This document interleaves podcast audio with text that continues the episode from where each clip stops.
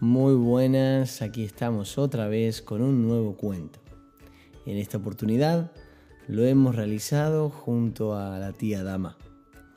Chicos, espero que les encante y espero escuchar de vosotros también, a ver si les gustó el cuento, si les gustó la voz de la tía Dama y si quieren que repitamos. ¿Vale? Aquí os dejo con el cuento del día de hoy. Un saludo.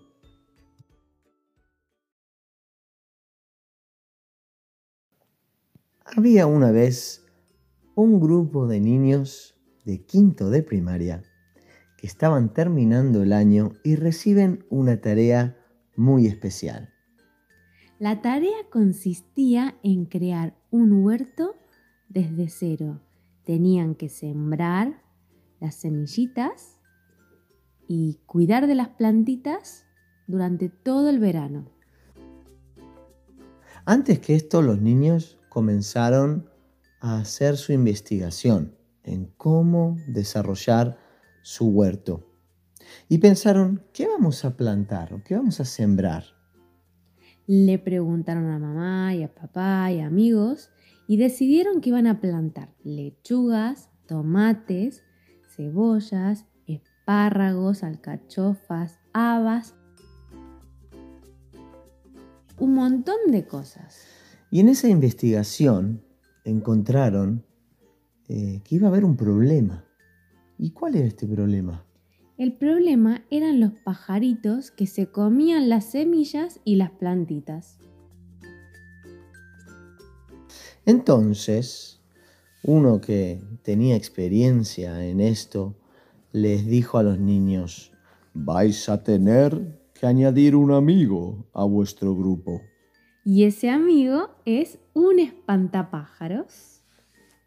Cada uno de los niños dio algo suyo para crear a este nuevo amigo que iba a estar en la huerta. Un niño trajo una camiseta de su mamá. Otro fue a pedirle a su abuelo un sombrero de paja.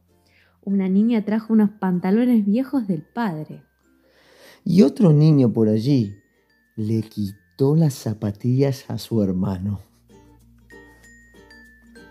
Entonces nació Federico, que era el espantapájaros que iba a cuidar del huerto.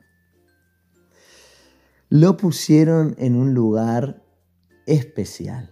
Lo pusieron en el centro del huerto. Así tenía a su alcance a todas las plantitas que habían plantado en el huerto. Al final del verano hicieron una gran fiesta y la fiesta consistía en invitar a los amigos y a los padres y cada uno trajo una cesta de mimbre y recolectaron las verduras que habían estado cuidando durante todo el verano. Federico había hecho un gran trabajo. Y con esto, colorín colorado, nuestro cuento se ha terminado.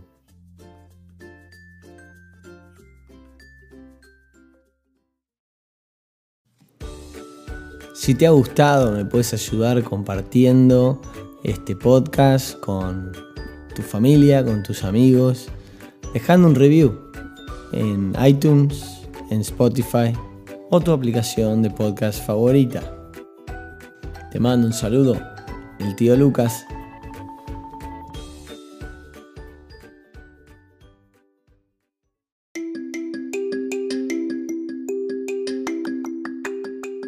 Ahora vienen tus saludos. Si tenés algún comentario, algún saludito que dejar, alguna idea que compartir o solamente querés decir lo mucho que te gustó el cuento, aprovecha. Un saludo.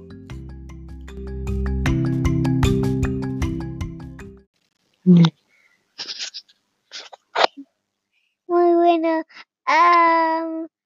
otro, otro, otro, otro, otro, right now.